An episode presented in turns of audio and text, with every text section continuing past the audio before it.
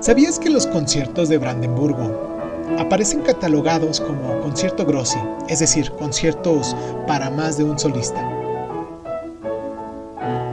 Estos conciertos, compuestos por Bach cuando vivía en Cohan, fueron creados por encargo del margrave de Brandenburgo en el año de 1721. Cinco de ellos están compuestos por tres movimientos, rápido, lento, rápido. Y el otro, el primero, cuenta con seis, incluida mm, dos danzas. Em, son célebres por la ambiciosa combinación de los instrumentos solistas y su elegante contrapunto. Además, se le considera como la combinación perfecta del imperioso estilo barroco alemán y el gusto alegre de compositores como Antonio Vivaldi. El primer concierto, escrito para violín solista, tres oboes, cuerdas, fagot y, y dos trompas, sigue la estela de un dinámico diálogo entre las dos trompas y dentro del resto de secciones de viento de madera.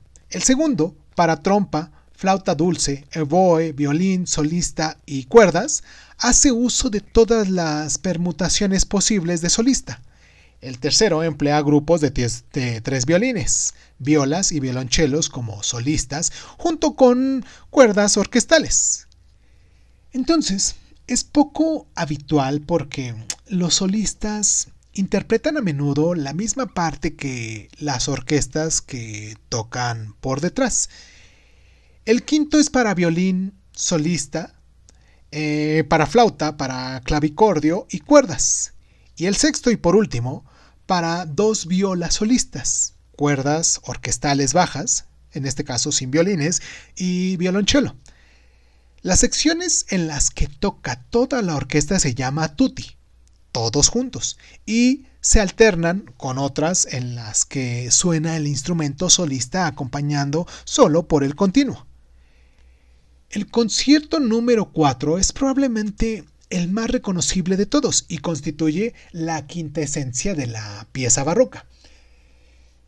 Ahora bien, escrito para un violín solista y dos eh, flautas dulces solistas, cuerdas y continuo, su movimiento rápido sigue de forma estricta de forma de ritornello de Vivaldi, con sus tutti recurrentes y sus fuertes cadencias. El segundo movimiento es un andante de forma libre.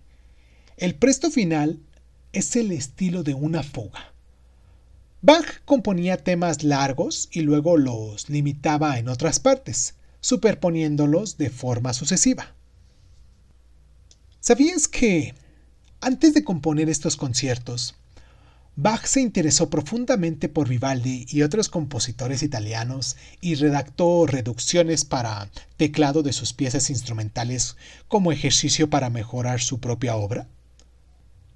¿Sabías que pese a que fueron compuestos para Christian Ludwig, margrave de Brandenburgo, jamás fueron interpretados para él?